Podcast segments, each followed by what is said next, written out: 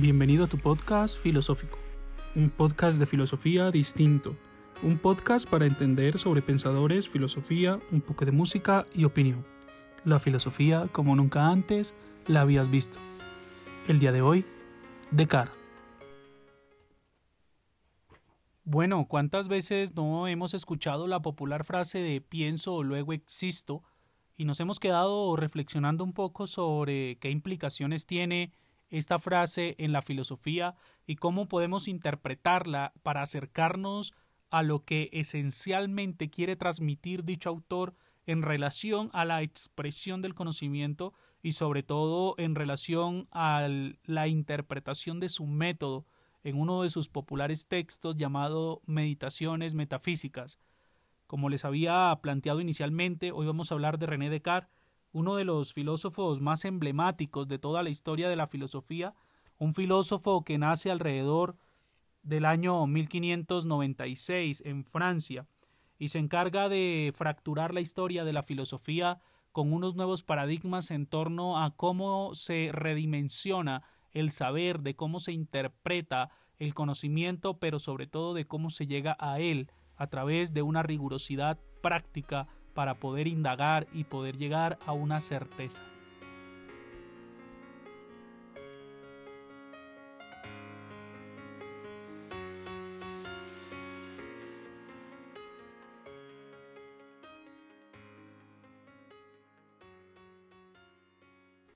En ese orden de ideas podemos eh, primero identificar un momento muy trascendental que catapulta a René Descartes como uno de los grandes pensadores de la filosofía moderna. Ello tiene que ver con que a principios de todo el planteamiento de su filosofía, Descartes, eh, ubicado en el siglo XVII, durante el periodo que en ocasiones se denomina como la Revolución Científica, por la rapidez que avanzó la ciencia durante ese mismo, el científico y filósofo británico Francis Bacon, por ejemplo, precedente a Descartes, había logrado establecer un método para llevar a cabo experimentos científicos que se basaban en la observación minuciosa y en el razonamiento deductivo y su metodología había proporcionado un nuevo marco desde el cual investigar el mundo. Descartes compartía el entusiasmo de Bacon y el optimismo, aunque por diferentes motivos eh, tendieron a separarse eh, en relación a la búsqueda y consecución, por lo que podemos interpretar eh, en forma de cómo llegar a la certeza, los dos se separan. Bacon consideraba que las aplicaciones prácticas de los eh, descubrimientos científicos eran justificación y su fin único. Descartes, sin embargo, sentía fascinación por el proyecto de poder incrementar el conocimiento y la comprensión del mundo. Durante el Renacimiento, por ejemplo, periodo que vimos iniciando el año escolar y donde nos encontramos todos, eh, podíamos observar particularmente que en esa época histórica precedente a Descartes se produjo un aumento considerable del escepticismo sobre la ciencia y la posibilidad de adquirir el conocimiento en general. En tiempos de Descartes, esta postura seguía siendo influyente, por lo que una de sus mayores motivaciones en su proyecto de investigación pura tal y como se ha llegado a conocer eh, su obra, era el deseo de, de iluminar, eh, de librar a la ciencia de la carga del escepticismo de una vez para siempre. En sus meditaciones metafísicas, su trabajo más completo y uno de los trabajos más rigurosos que desarrolla este filósofo, el estudio del ser y la realidad que él llama, y epistemología, es el estudio de la naturaleza y de los límites del conocimiento. No había filósofo que antes hubiese intrigado tanto por cuál es el límite y sobre todo del conocimiento. Descartes intenta demostrar que el conocimiento es posible, incluso desde eh, la más eh, escéptica de las posturas. A partir de ahí, él trata de sentar unos conocimientos sólidos para las ciencias. Las meditaciones están escritas en primera persona.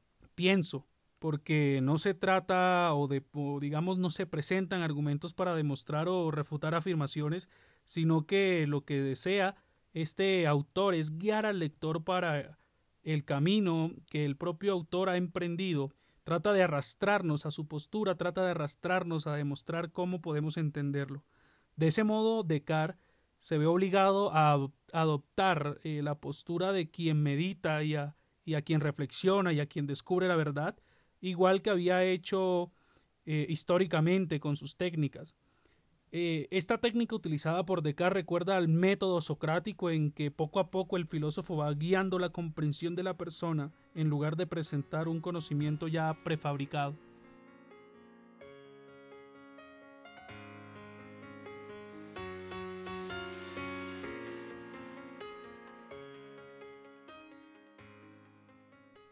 Bueno, hasta aquí hemos acercado toda nuestra perspectiva a lo que es el pensamiento de Descartes y toda la preocupación de este pensador por, por llegar a una certeza en una primera instancia. Espero que haya sido de su agrado esta primera parte y los dejo con una canción para ambientar esta discusión que puede ser un poco pesada, sobre todo en términos de tratar de entender los intereses de este filósofo racionalista. Con ustedes, Justin Quiles, esta canción se llama Porfa.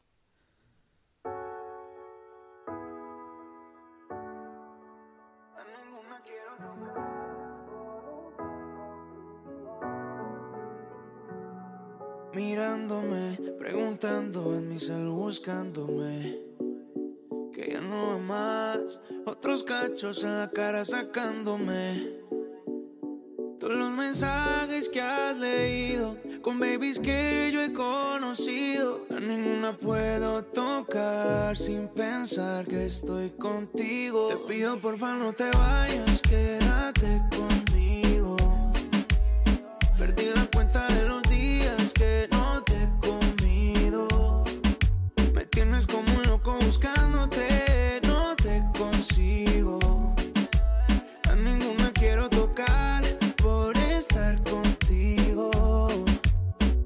Pido porfa no te vayas, quédate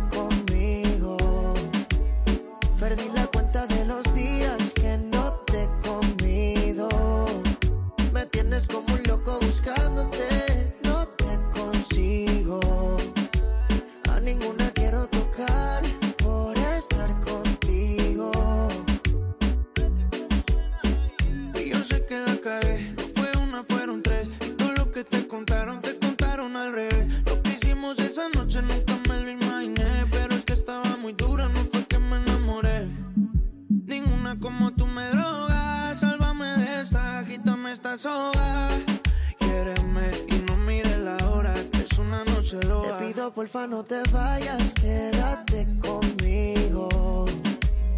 Perdí la cuenta de los días que no te he comido.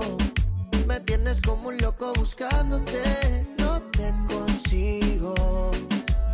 A ninguna quiero tocar por estar contigo. Te pido porfa no te vayas, bebé, que me muero de sed. Llega a ti que yo quiero ir a la revés. Sé bien que la me visita el calma. No quiero que pienses que me la paso aún con esta loca. Yo esa vida la dejé. Pensando en ti me pasé de copa. Ya me suena el rincón y no doy contigo. Vino tinto y llega a tu recinto. Aún recuerdo cuando echábamos el quinto. Tú te lejos, ahora todo tan distinto. Te pido porfa no te vayas, quédate conmigo. Perdí la cuenta de los días que no te he comido. Me tienes como un loco buscándote,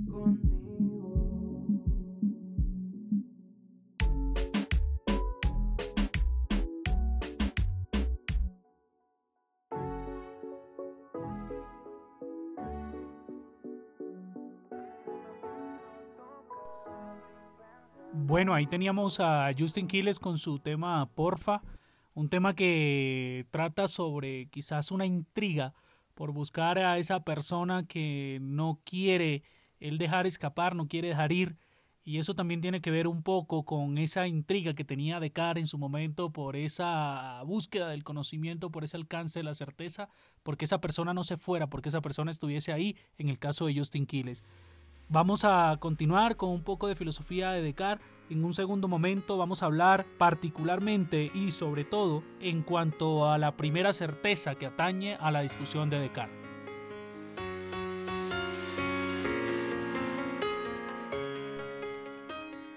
Bueno, nos acercamos a, la primera certeza de Descartes que plantea un interrogante frente a lo que es esas meditaciones metafísicas que ya hemos venido mencionando a lo largo de este podcast. En ese momento, cuando hablamos de la primera certeza, Descartes se da cuenta de que existe algo que no puede dudar en absoluto. Es decir, él se da cuenta que no puede dudar de su propia existencia, debido a que todos podemos pensar o decir soy, existo y mientras lo pensamos o lo decimos no podemos equivocarnos al respecto. Cuando Descartes intenta aplicar la prueba del dominio a esta creencia se da cuenta que solo se podría hacerle creer que existe si efectivamente existe. Ahora, una pregunta sería ¿cómo podría dudar de su existencia a no ser que exista para poder dudar? Este axioma soy, existo, es la primera certeza cartesiana, si bien en su obra anterior, el discurso del método, lo había presentado como pienso, luego existo, decidió abandonar dicha formulación cuando escribió las meditaciones, puesto que la inclusión de luego hace que la frase se asemeje a una premisa y a una conclusión. Descartes pretende que el lector, el yo, que reflexiona se percate de que en el mismo momento en que piensa sobre su existencia sabe que es verdad. Es una verdad instantánea que no se trata de la conclusión de un argumento sino de una intuición directa. A pesar de que Descartes modificó la expresión a fin de esclarecerla, la formulación anterior era tan pegadiza que permaneció en la memoria de las personas y aún ahora la primera certeza suele conocerse como el cogito, del latín cogito ergo sum, que quiere decir pienso, luego existo. San Agustín de Hipona, pensador que analizábamos el año pasado, ya había empleado un argumento muy parecido en la ciudad de Dios al afirmar por qué si hierro existo, con lo que quería decir que si no existiera no se podía equivocar, sin embargo, San Agustín no usó demasiado este argumento en su obra y ciertamente no lo desarrolló del modo en que Descartes lo hizo. Pero, ¿de qué sirve una única certeza?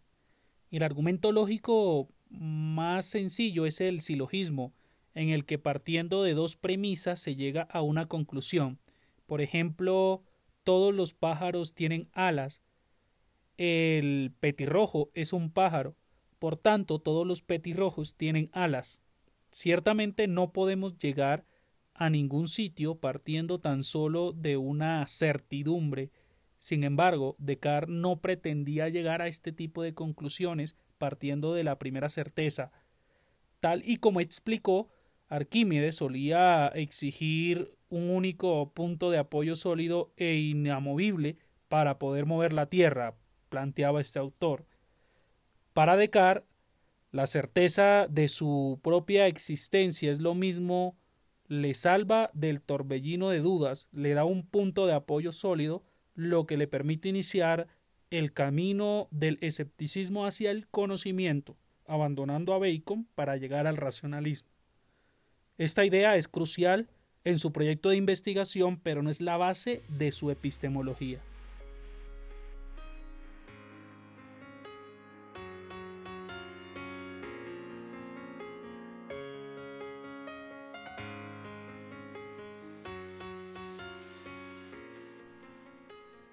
Bueno, ahí estábamos en un segundo momento de tu podcast filosófico, una nueva forma de hacer filosofía. Estamos hablando de Descartes y estamos en este punto haciendo el análisis de las meditaciones. Vamos a ir cerrando este podcast filosófico con una canción un poco discutida en estos últimos días por las expresiones de amor de este cantante hacia su novia. Quizás lo polémico no tiene que ver con lo que él hace, sino más bien con la reinterpretación que le hace la sociedad a ese concepto, a esa categoría de amor a la cual todavía nos resistimos a entender y a comprender. Con ustedes, eh, Camilo, esta canción llamada Favorito. Mm, los más caros, más ricos, más finos y más elegantes. Después de viajar por los sitios más extravagantes, descubrí que tu cuerpo es mi lugar favorito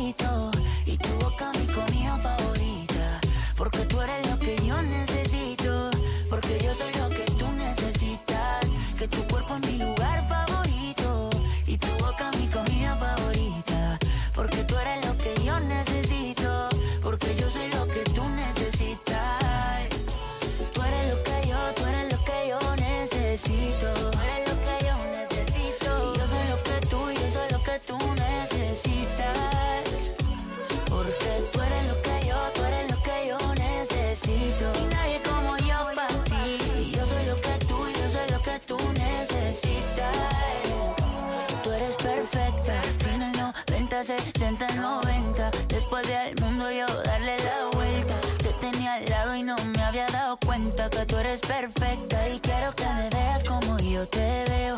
Cuando me vea guapo y cuando me vea feo. Quiero que me quieras como yo te quiero, como yo te quiero, como yo te quiero. Quiero que exageres como yo exagero. No te me rías porque esto es en serio. Quiero que me quieras como yo te quiero, como yo te quiero, como yo te quiero. Mm, que tu cuerpo es mi lugar favorito. Y tu boca mi comida favorita.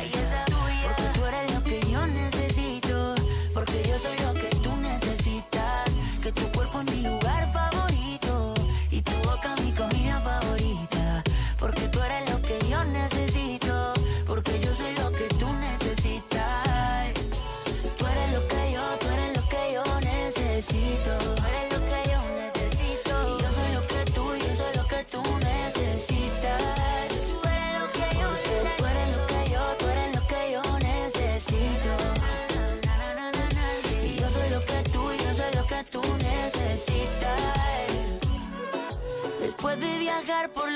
más extravagantes, descubrí qué cosa, descubrí qué cosa es que tu cuerpo es mi lugar favorito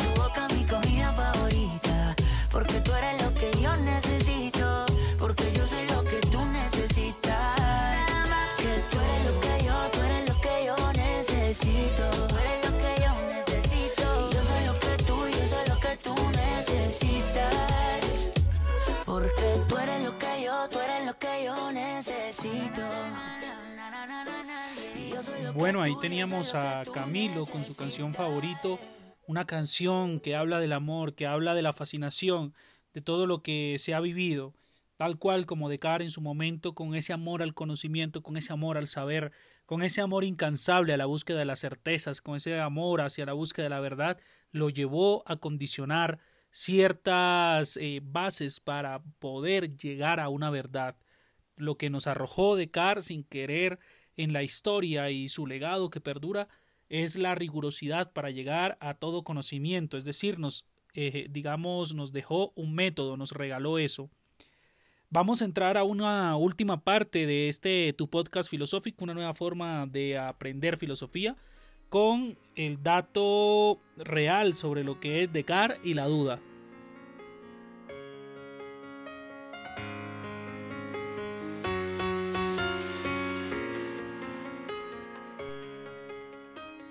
Bueno, como ya lo veníamos señalando, Descartes y la duda, nuestra última parte, se basa en que la primera certeza ha sido objeto de críticas por parte de un gran número de pensadores que sostienen que la aproximación de Descartes al escepticismo es errónea ya desde un comienzo. Uno de los principales argumentos en contraparte de la utilización de la primera persona en el axioma pienso existo. A pesar de que Descartes no pudo equivocarse al decir que el pensamiento ocurre, ¿cómo sabe que hay un pensador, una única conciencia unitaria que piensa? ¿Qué le da derecho a afirmar la existencia de nada más allá de los propios pensamientos? Por otro lado, ¿tiene sentido la idea de pensamientos flotantes sin pensador alguno? No resulta fácil imaginar pensamientos coherentes y sin pensador, y Descartes defiende la imposibilidad de concebir tal estado de cosas. Sin embargo, si pretendiéramos eh, estar en desacuerdo y creer en la posibilidad de un mundo lleno de pensamientos sin pensadores, Descartes no podría afirmar creer en su propia existencia, por lo que nunca podría llegar a la primera certeza. La existencia de pensamientos no le daría el punto de apoyo que necesitaba. El dilema con el concepto de los pensamientos flotantes y sin pensador es que, de ser así, el razonamiento sería imposible. Para poder razonar es preciso poder relacionar las ideas de una determinada manera. Sí, por ejemplo, Pablo tiene el pensamiento todos los hombres son mortales y Patricia piensa que Sócrates es un hombre, ninguno de ellos puede llegar a una conclusión. Sin embargo, si Paula tiene ambos pensamientos, podría concluir que Sócrates es mortal, que los pensamientos todos los hombres son mortales y Sócrates es un hombre, sean flotantes, equivale a que los que pensarán dos personas distintas, o mejor, eh, equivale a que los pensarán dos personas en términos opuestos. Para que la razón sea posible, los pensamientos deben, digamos, más que realizarse, yo creía que relacionarse entre ellos y de manera apropiada. Que los pensamientos se relacionen con cualquier otra cosa que no sea un pensador, por ejemplo, un lugar o un tiempo, no es suficiente, y como el razonamiento, si es posible, Descartes puede concluir que es un pensador. Algunos filósofos modernos han negado que la certeza de Descartes acerca de su propia existencia tenga la utilidad que él le otorga. Afirman que existo carece de todo contenido y que sencillamente alude a un sujeto, pero no aporta nada significativo ni importante al respecto Em, simplemente eh, lo señala. Así pues, nada puede deducirse de ello y el proyecto de Descartes falla ya desde un principio. Sin embargo, esta crítica parece omitir el razonamiento de Descartes, pues tal y como ya lo hemos visto y como lo hemos sostenido y como eh, el autor mismo lo, lo defiende, este no hace uso de la primera certeza como una premisa a partir de la cual derivar más conocimiento Únicamente necesita que haya un yo al que señalar. Por lo tanto, existo, apunte a quien medita es todo lo que requiere para poder escapar del torbellino de dudas.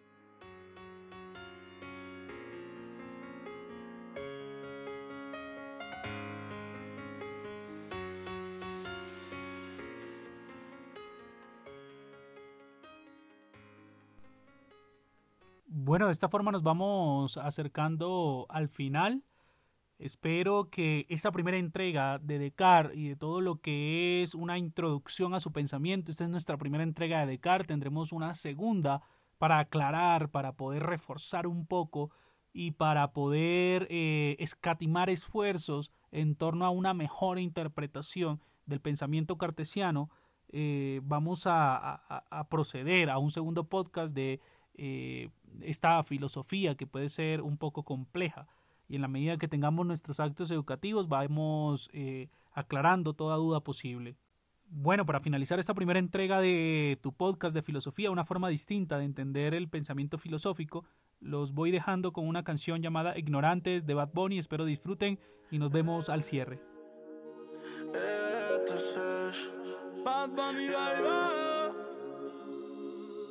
Quizás fui muy ignorante, hay cosas que no sabemos.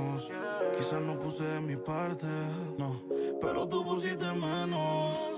La soledad no me asusta, pero dormir solo no me gusta. Y no sé.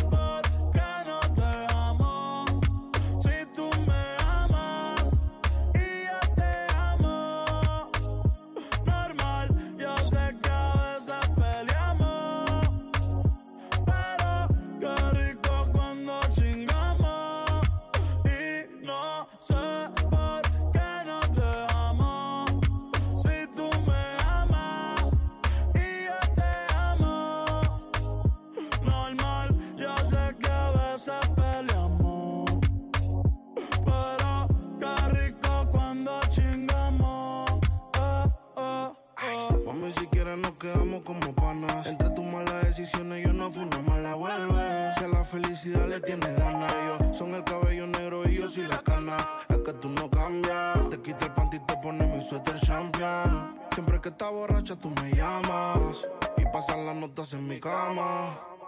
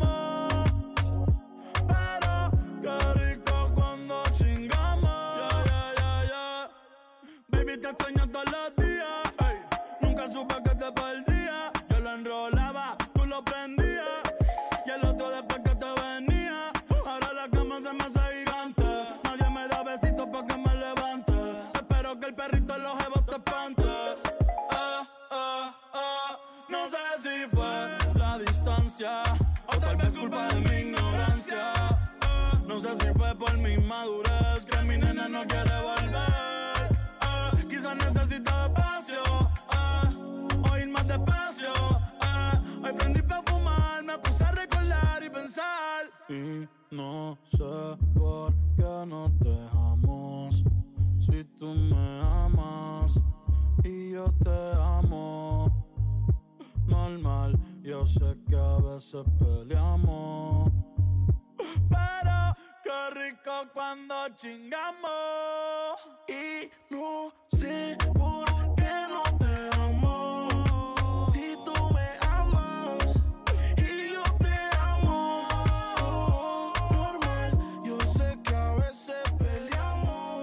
Bueno, con esa canción damos cierre oficial a nuestra primera entrega de tu podcast filosófico, una forma distinta de aprender filosofía. Recuerden que nos acompañó Wilfredo Flores, tu profe de filo. Espero podamos vernos en una próxima ocasión para poder seguir discutiendo sobre filosofía y para poder aprender un poco más de las meditaciones metafísicas de Descartes y quizás el discurso del método, una discusión que tendremos pendientes. Espero que esta primera entrega haya sido de tu agrado, que la hayas disfrutado, que hayas podido entender un poco de lo que es el planteamiento de la filosofía cartesiana y en una próxima ocasión vengamos con las pilas puestas para poder desarrollar toda esta actividad de aprendizaje nueva a la que nos estamos enfrentando. Recuerda, tu profe de filo, un podcast distinto para aprender la filosofía, quien te habló Wilfredo Flores, y espero que tengas un resto de jornada excelente.